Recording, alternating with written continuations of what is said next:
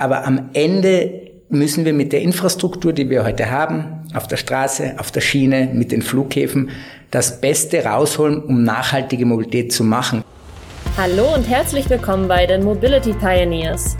Schön, dass ihr wieder mit dabei seid. Unsere Mobilität wird sich in den nächsten Jahren stark verändern. Doch was bedeutet das eigentlich für unsere Gesellschaft, Unternehmen und Umwelt? Darüber sprechen Andreas Hermann, Matthias Ballweg, Jürgen Stackmann und Björn Bender mit spannenden Gästen aus Wirtschaft, Wissenschaft und Politik. Herzlich willkommen zum Mobility Pioneers Podcast, dem Podcast des Instituts für Mobilität an der Universität St. Gallen. Ich bin Björn Bender und wir nehmen heute auf dem Mobility Summit in München auf. Wir Mitte September und ich freue mich wahnsinnig, Kurt Bauer heute als Gast zu haben. Kurt ist Leiter Fernverkehr der ÖBB, der österreichischen Bundesbahnen seit 2016 und ähm, ich weiß, Kurt, du bist lange in der Mobilität, noch viele Jahre länger. Wir haben gerade vorhin ein bisschen drüber gesprochen, dass wir uns wahrscheinlich vor über zehn Jahren das letzte Mal bei der Deutschen Bahn begegnet sind als Kollegen. Und äh, es ist immer spannend zu sehen, äh, was ihr als ÖBB, was du, Kurt, persönlich äh, seitdem auf die Beine gestellt hast. Ich bin froh, dass du hier bist. Ähm, herzlich willkommen und ich, wir steigen vielleicht gleich mit der ersten Frage ein, äh, Kurt, wenn es um die ÖBB geht. Ähm, ich glaube, es gibt wenige in Europa, die nicht sagen, hey, ihr macht einen richtig guten Job gerade, ihr seid in aller Munde, ähm, ihr habt die Marke, ich sag mal, nicht modernisiert vielleicht, aber richtig positioniert. Ihr steht für Nachtzug, ihr steht für Zukunft, für Nachhaltigkeit. Ähm, das äh, hat viel damit zu tun, was deine Rolle ausmacht. Erklär mal ein bisschen, äh, wie die Realität bei euch ist, wie nimmst du das alles wahr, wo steht ihr da als ÖBB? Ja, hallo, ich freue mich sehr, hier sein zu können. Vielen Dank für die Einladung. Wo stehen wir als ÖBB? Ich glaube, gerade mit dem Thema Nightchat ist uns ja ein wirklicher Cup gelungen. Die DB hat uns 2015 mitgeteilt, dass sie aus dem Nachtzuggeschäft aussteigen wird. Und wir haben zu dem Zeitpunkt dann wirklich diese einmalige Chance ergriffen, ein europaweites Produkt auf der Schiene zu realisieren, das ist eine Opportunität, die kommt dir nur once in a lifetime. Das ist nichts, was dir als Staatsbahn täglich begegnet. Mhm. Und ich bin wirklich froh und stolz, dass die ÖBB den Schritt gegangen ist. Das war 2016 alles keine gemachte Wiese. Das wirkt jetzt im Rückblick total logisch, dass man in das Geschäft eingestiegen ist, dass man eine Marke kreiert hat, dass man sich positioniert hat. Das war aber 2016 überhaupt mhm. nicht der Fall. Da hat schon ein bisschen Mut auch gebraucht. Ja, und du hast, du hast die Jahre jetzt angesprochen ne? und äh, ich meine, die, die Klimadiskussion auch aus der Mobilität herausgetrieben, die wir führen, zumindest für mich, die fühlt sich an, wie wir die seit 20 Jahren führen würden. Aber ich kann mich sehr gut an die Monate erinnern bei der Deutschen Bahn, als mit der SBB auch gemeinsam entschieden wurde, aus dem Geschäft äh, auszusteigen. Und äh, du sagtest eben, das ist acht Jahre her. Ja, das ist äh, also unfassbar, weil ja wir eigentlich mehr oder weniger schon die gleichen Herausforderungen hatten.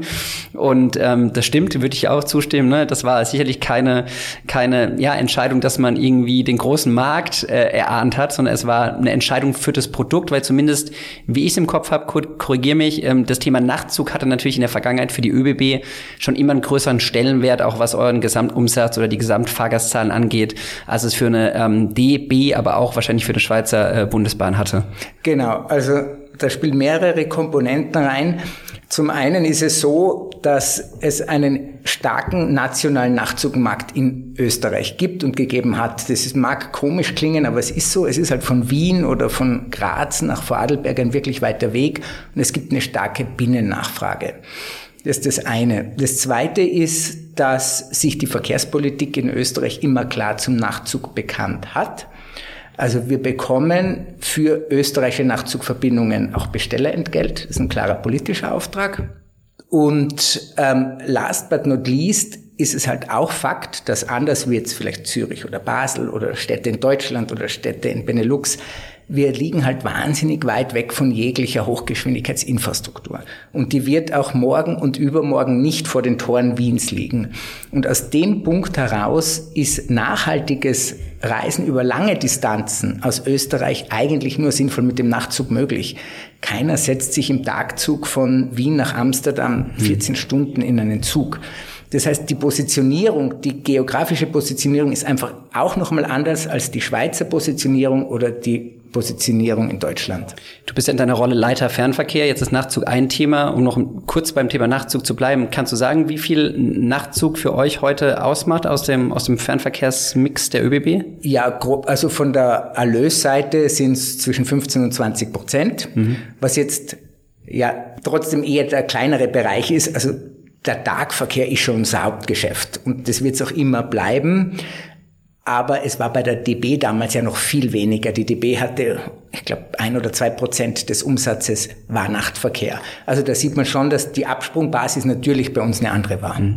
Ich bin ähm, ein großer Nachtzugfan gewesen. Ich habe während meiner Zeit in Wien einige Jahre ähm, wirklich jede Woche von Frankfurt Wien, das war 2009, vielleicht bis 2012, den Nachtzug genutzt. Das waren andere Zeiten, haben wir gerade über gerade drüber gesprochen. Ähm, und dennoch, ich muss auch auf eine kritische Perspektive beim Thema Nachtzug kommen. Meine Empfindung im Moment ist, wir interpretieren auch oder emotionalisieren das Produkt natürlich im Moment sehr positiv. Ne? Also wir, wir sehen es ein bisschen als Heilsbringer. Ähm, es wird die Mobilitätsprobleme lösen. Es ist irgendwie in Anführungsstrichen nachhaltig. Wir sparen eine Hotelnacht. Man kommt ausgeschlafen an. Die Realität heute, muss man ehrlich sein, ist ja in vielen Stellen noch anders, weil man natürlich das Rollmaterial noch nicht zur Verfügung hat, weil vielleicht äh, vieles gar nicht so schnell geht im Bahnwesen, wie wir es uns von der Kundenseite oder auch im Marketing ähm, erwünschen. Ähm, Nimmst du das ähnlich wahr? Ja, also es ist keine Frage. Äh, unsere Liegewagen kommen aus den 80er und 90er Jahren und es geht allen anderen Nachtzug-Betreibern ja ähnlich. Die gute Nachricht ist, wir haben 33 neue Nachtzüge bestellt bei Siemens und die ersten Nachtzüge kommen jetzt im Dezember 2023 in, in den Service. Also die Erneuerungsphase hat jetzt begonnen und die wird die nächsten Jahre dann stattfinden. Es ist aber auch so, dass in Europa sonst bis jetzt nicht wirklich in Nachtzüge investiert wurde. Die ÖBB macht's, sonst macht's niemand. Beschaffungszyklen sind sehr lange. Hm. Da sieht man schon, das große Nachzugnetz wird es in den nächsten fünf Jahren nicht geben. Das kann die ÖBB mit 33 neuen Nachtzügen auch nicht schaffen. Das ist das eine. Das andere ist, der Nachtzug ist natürlich ein Mobilitätsbaustein im Fernverkehr. Aber die wirkliche Masse bewegt man immer im Tageslinienverkehr, im Hochgeschwindigkeitsverkehr. Und dort muss ehrlicherweise die Mobilitätswende auch wirklich gelingen, weil dort fahren wir die Volumen ab. Mhm. Das ist so. Wir haben im Moment 1,5 Millionen Reisende im Nachtzug. Es sollen drei Millionen werden. Demgegenüber stehen über 40 Millionen Reisende im Tageslinienverkehr in Österreich alleine. Also ja. dann sieht man schon die Proportionen. Ja, genau. Ich habe ja ähm, heute Vormittag auf dem Panel so eine gewagte These äh, herausgehauen, auf die ich einige Male angesprochen wurde. Der Nachzug wird unsere Probleme nicht lösen. Zumindest die Studien, die ich kenne, Kurt, die sind so, die bewegen sich bei 25.000 möglichen Passagieren, die jede Nacht in Europa von A nach B transportiert werden können. Das klingt viel, aber auf Europa gesehen ist es, ist es natürlich sehr wenig. Das heißt, von der Mobilitätsperspektive jetzt, von den, vor den Herausforderungen, die wir stehen in Europa, sagst du auch, ähm, ja, fördern, ausbauen, aber die wirklichen Probleme, die wir lösen müssen in den nächsten zehn Jahren, werden wahrscheinlich durch den Nachtzug nicht gelöst werden können. Genau, aber ich glaube, die wirklichen Herausforderungen kann nicht singulär von einem Verkehrsträger oder von einer Zuggattung gelöst werden, sondern die kann nur gemeinschaftlich mit allen Verkehrsträgern über alle Verkehrsträger gelöst werden.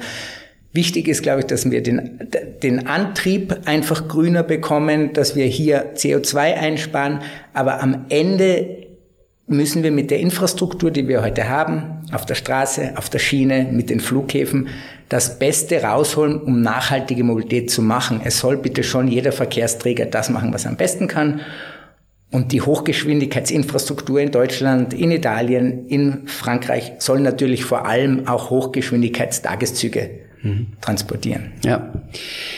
Ist also schon einige spannende Themen angesprochen, auf die wir jetzt mal so, so, so ein bisschen eingehen, ähm, vom Nachtzug weg. Also das Thema Fernverkehr, ist ja ein großes und ähm, ich finde auch das Railjet-Produkt, ja, was die ÖBB fährt, ein, ein modernes ja, und ein stark nachgefragtes wahrscheinlich auch. Ähm, gehen wir ein bisschen auch ein paar Jahre zurück. Äh, aus meiner Wahrnehmung das Thema ähm, Liberalisierung, das Thema Wettbewerb, das Thema Westbahn, ja, wurde immer sehr heiß diskutiert, äh, zehn, zwölf Jahre zurück. Aus meiner Sicht, auch da eine Hypothese, hat es dazu geführt, dass die ÖBB heute einen viel besseren Job macht als damals, ein viel besseres Produkt anbietet und das ein super Beispiel ist, ich nehme es zumindest gerne, ja, wie zwischen Wien, Salzburg und anderen Städten ähm, wirklich der Bahnverkehr gestärkt wird. Würdest du das unterstreichen? Also, ich bin auch der felsenfesten Überzeugung, dass Konkurrenz das Geschäft belebt und ich glaube, die Hypothese, dass die ÖBB nicht dort wäre, wo sie heute ist, wenn es die Westbahn nicht gäbe, die stütze ich zu 100 Prozent. Jetzt muss man aber trotzdem auch die Westbahn ein bisschen entmystifizieren, weil es ist ja nicht in dieser Zeit zwischen Wien und Salzburg nur die Westbahn gekommen, es wurde die Infrastruktur massiv ausgebaut. Es wurden Reisezeiten zwischen Wien und Salzburg um ein Drittel verkürzt. Das alles hat natürlich einen Schub auf dieser Linie gebracht.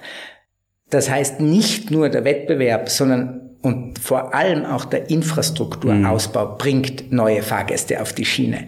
Wettbewerb alleine auf einer grottigen Infrastruktur wird auch nicht helfen. Mhm. Wenn du Infrastruktur sagst, du meinst es nicht zwingend die Reisezeit, ne? Du meinst wahrscheinlich die Flüssigkeit und die Störanfälligkeit des Systems und genau. nicht, ob nicht, ob es am Ende 15 Minuten ähm, schneller wird. Genau, also 15 Minuten schneller kann man sich oft über sehr sehr viel Geld erkaufen. Aber ich glaube, und das zeigt die Schweiz, es geht um die Robustheit des mhm. Systems. Ich muss nicht die letzte Minute rausholen, sondern ich muss Verlässlichkeit irgendwie herstellen. Mhm. Und Verlässlichkeit, wenn ich eine Strecke viergleisig ausbaue zwischen Wien und Linz, natürlich wird es verlässlicher. Ich kann Verkehrsarten entkoppeln. Ich kann den Güterverkehr und den langsamen Nahverkehr auf den einen Gleisen fahren lassen. Ich kann den schnellen Fernverkehr auf den anderen Gleisen fahren lassen. Und genau das bringt den Boost Verlässlichkeit, Pünktlichkeit, das sind die Dinge, die der mhm. Kunde, die Kundin an erster Stelle wollen und brauchen. Wie hat es die ÖBB, die ÖBB-Infrastruktur geschafft, ähm, das in Realität umzusetzen? Ist es die österreichische Verkehrspolitik? Ähm, ist es, sind es die Investitionen, die die letzten 10, 15 Jahre auch für die Infrastrukturthemen massiv erhöht werden? Ich glaube, ne, so die Beispiele Schweiz 350 Euro plus minus pro, pro Kopf, Deutschland 115, glaube ich, aktuell, Österreich 160, 70, 80 ungefähr. Ne? Also da ging es aber drastisch nach oben wahrscheinlich. Ja, wobei drastisch nach oben reicht in der Perspektive auch nicht, weil Infrastruktur lange braucht, bis sie gebaut wird. Es geht gar nicht so sehr um die absolute Höhe auch, aber es geht vor allem um die Verlässlichkeit der Finanzierung und um die Planbarkeit. Hm. Wenn ich heute anfange, eine Strecke zu bauen als Infrastrukturbetreiber, dann brauche ich für die nächsten 15 bis 20 Jahre eine Finanzierungsverlässlichkeit. Das sind ja Gewerke, die ewig lang im Vorhinein geplant und finanziert werden müssen. Und da braucht es ein klares, langfristiges Commitment der Verkehrspolitik. Und das ist in Österreich in der Tat passiert. Die Verkehrspolitik in den letzten 25 Jahren war immer nicht nur, aber doch sehr stark auf die Schiene ausgerichtet, mit einer Verlässlichkeit, die eine Bahn braucht, um die Infrastruktur dann auch auszubauen. Mhm. Das ist übrigens in der Schweiz ja noch besser gelungen mit der Bahn 2000. Dort wurde die Infrastruktur ja noch verlässlicher finanziert und ausgebaut. Und das ist sicher was, was in Deutschland eben offensichtlich nicht ganz so gut funktioniert hat. Mhm. Ja, ich glaube, ein ganz heißes Thema, auch, auch in der Schweiz. Ne? Was kommt nach Bahn 2000? Ja, gibt es das, gibt's das, keine Ahnung, Bahn 2040 Projekt? Und wird es ähnlich sein? Aber ich glaube, ja, das kann man sehr gut als, als, als, als Vorzeigebeispiele nehmen. Auf deine Rolle geschaut, Kurt. Äh, jetzt leider Fernverkehr, ich stelle mir das gerade in diesen Zeiten ne, mit den Themen, die du eben beschrieben hast, extrem spannend vor. Ähm, wie sieht so dein, dein, dein Tagesgeschäft aus? Was sind die wirklichen Herausforderungen, wo es auch mal wehtut? Was, was kommt für Spannendes äh, in deinem Kalender in den nächsten Wochen, Monaten, Jahren? Also was im Moment wirklich spannend ist, ist das Thema Qualität. Wir haben wie ganz viele andere Bahnen auch gerade aufgrund der starken Nachfrage einen Mangel an Rollmaterial. Und die Abwägung, wie viel Angebot fahre ich überhaupt, um noch verlässlich zu sein, oder bin ich wirklich mal bereit, sogar Angebot zurückzunehmen, um den restlichen Verkehr zu stabilisieren? Das ist eine total schwierige Frage, weil man will ja Angebot, Kundennachfrage ja nicht ablehnen. Aber wenn man es auf der Qualitätsseite nicht hinbekommt, wie geht man dann damit um? Weil kurzfristig kann ich auch keine neueren Wagen herzaubern.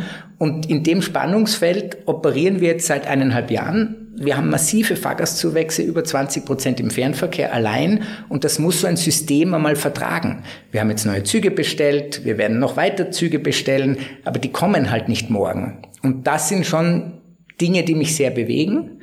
Weil am liebsten möchte ich natürlich noch mehr Angebote im Markt haben. Über jeden neuen Kunden, über jede neue Kundin freue ich mich natürlich. Mhm. Die eine Perspektive. Was mich schon auch im Moment sehr bewegt, ist das ganze Thema technische Standards in Europa. Wir beschaffen gerade neue Züge und einen Zug zu bauen, der in vielen Ländern Europas zugelassen ist, der in vielen Ländern fahren kann, das ist im Moment ein wirkliches Kunstwerk, sowas hinzubekommen.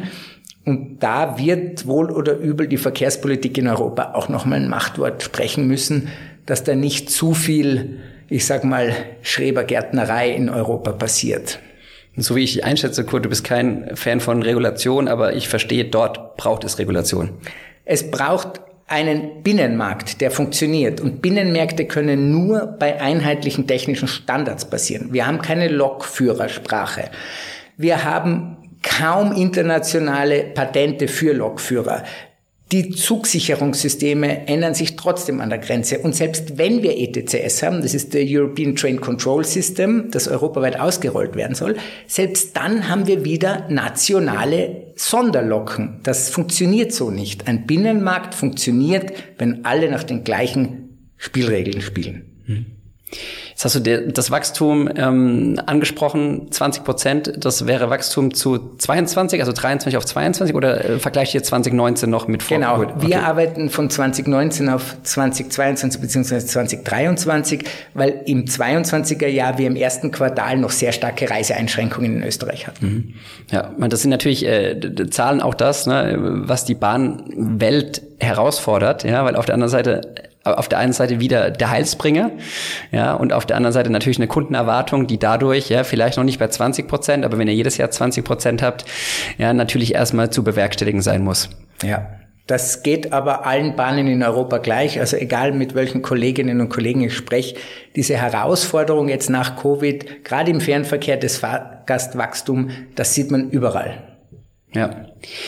Wenn wir jetzt so ein bisschen äh, nochmal in die ähm, Zukunft schauen, ähm, gibt es in Österreich noch spezielle Themen, die auf, auf die ihr wartet? Also ähm, wird auch infrastrukturell ähm, an Ausbauten gearbeitet, äh, um die Robustheit zu fördern, aber vielleicht am Ende auch die, die Reisegeschwindigkeit. Ähm, ich habe immer die Südachse noch so im Kopf. Ne? Ich weiß nicht, wie weit da die Ausbauten gegangen sind. Wäre das noch so eine Ader, auf die ihr wartet? Das ist sicher unsere zweite große Ader. Also die Ader, die jetzt schon mehr oder weniger in großen Teilen ausgebaut ist, ist eben die Weststrecke von Wien über Linz, Salzburg bis nach Tirol. Die Südstrecke, da wird gerade am Semmering-Basistunnel gearbeitet und an der Choralmbahn. Choralmbahn verbindet dann Graz mit Klagenfurt. Die Choralmbahn wird im Dezember 2025 eröffnet. Das wird auch das ganze System, das Fernverkehrssystem in Österreich nochmal ganz neu sortieren, weil dann viele Verbindungen neu über Kärnten geführt werden, weil es einfach schneller ist. Und der wirkliche Gamechanger aus meiner Sicht wird dann der Semmering-Basistunnel sein, mhm. weil der dann die Fahrzeiten wirklich von Südösterreich nach Wien noch einmal massiv reduziert. Dann gibt's noch den Brenner-Basistunnel, der jetzt für den nationalen Verkehr weniger eine Rolle spielt, aber irrsinnig wichtig für den Güterverkehr ist, gerade was die Entlastung der Autobahn, der Brennerautobahn angeht und natürlich auch den Personenverkehr zwischen Südtirol und Nordtirol massiv beschleunigen wird. Kannst du noch einen ähm, Satz oder gerne auch mehr sagen zum Thema Österreich-Ticket? Ähm, ich weiß gar nicht, wie der genaue Produktname ist, aber ich glaube, das wurde ja jetzt als, als wirklich Vorzeigebeispiel zumindest mal in Europa in der Mobilitätsindustrie diskutiert. Wisst ihr oder könnt ihr mittlerweile einschätzen, wie viele wirklich Menschen neu mit dem öffentlichen Verkehr fahren, wie viel ihr begeistern konntet eigentlich durch eine niedrige Einstiegshürde oder wie viel einfach, ich sag mal, günstiger und, und doch stärker subventioniert staatlich heute fahren? Also, es ist so, das Produkt heißt Klimaticket und es kostet im Vollpreis 1095 Euro. Das sind drei Euro am Tag. Und dieses Ticket gilt in allen öffentlichen äh, Verkehrsmitteln, also auch im Fernverkehr der ÖBB, aber auch zum Beispiel in der Westbahn, also auch in privaten Bahnen gilt dieses Ticket. Alle öffentlichen Verkehrsmittel heißt Tram und Bus in allen österreichischen Städten? Korrekt. Analog im Generalabonnement Schweiz? Korrekt, so ist es. Und im Schienenverkehr sind die privaten Betreiber auch inkludiert. Wir haben ja auch zum Beispiel einen Regiojet, der in Österreich fährt. Auch der ist Teil des Klimatickets. Ähm, die Verkaufszahlen ähm, sind besser als gedacht. Also über 250.000 Tickets wurden da schon verkauft. Ähm, aber man muss auch ehrlicherweise sagen, es ist ein Produkt des BMK, also des Verkehrs- und Klimaministeriums. Es ist kein Produkt der ÖBB. Jetzt sind wir weder in die Preisgestaltung eingebunden, noch haben wir wirklich den Einblick, äh, Einblick, welche Kundinnen und Kunden das Ticket gekauft haben, weil die Verkaufsdaten halt nicht bei uns oder nicht ausschließlich bei uns liegen. Es ist zweifellos so, dass das Klimaticket sicher zu den 20 Prozent mehr Verkehr im Fernverkehr beigetragen hat. Aber die genaue Schüttung, die ist mir noch nicht bekannt. Mhm. Ich habe mich heute äh, im Laufe der Veranstaltung mit einem ähm, mit einer deutschen Person aus der Mobilitätswelt, der öffentlichen Personennahverkehrswelt in Deutschland über das Deutschlandticket unterhalten.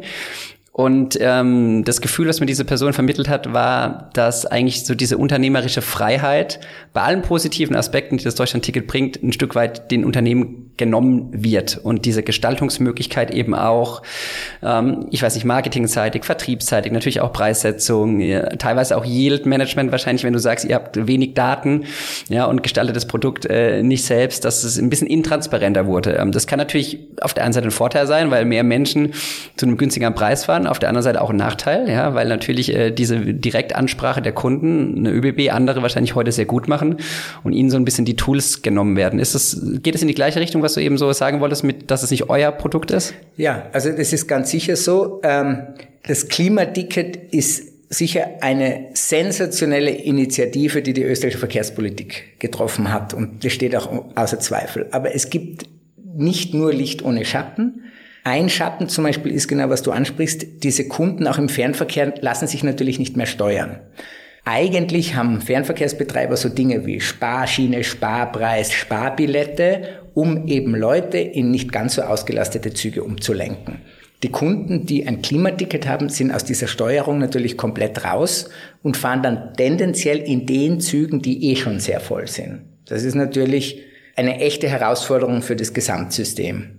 Und dann ist es natürlich auch, was du angesprochen hast, Zahlungsbereitschaft. Also bleiben wir beim 49-Euro-Ticket. Das ist natürlich im Vergleich zu dem, was bisher Monatskarten in Verbünden gekostet hat in Deutschland, viel, viel günstiger. Hm. Und diese Differenz ist natürlich Zahlungsbereitschaft, die jetzt einmal nicht mehr abgeschöpft werden kann.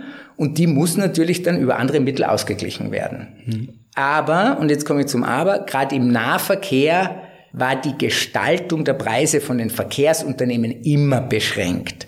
Da war die Gestaltungshoheit ja bei den Verbünden. Also das heißt, Eisenbahnverkehrsunternehmen im Nahverkehr in Deutschland sollten sich jetzt nicht allzu sehr beschweren. Die hatten schon vorher keine große Gestaltungsmöglichkeit bei Tickets. Also übergreifend können wir sagen, Klimaticket, 49-Euro-Ticket, Generalabonnement Schweiz sind alles Themen, die unsere Themen beflügeln, würde ich sagen, Kurt. Ja, ne? und, genau. und die, die Schatten, die du beschrieben hast, die müssen zunehmend ausgemerzt werden. Lass uns mal so stehen.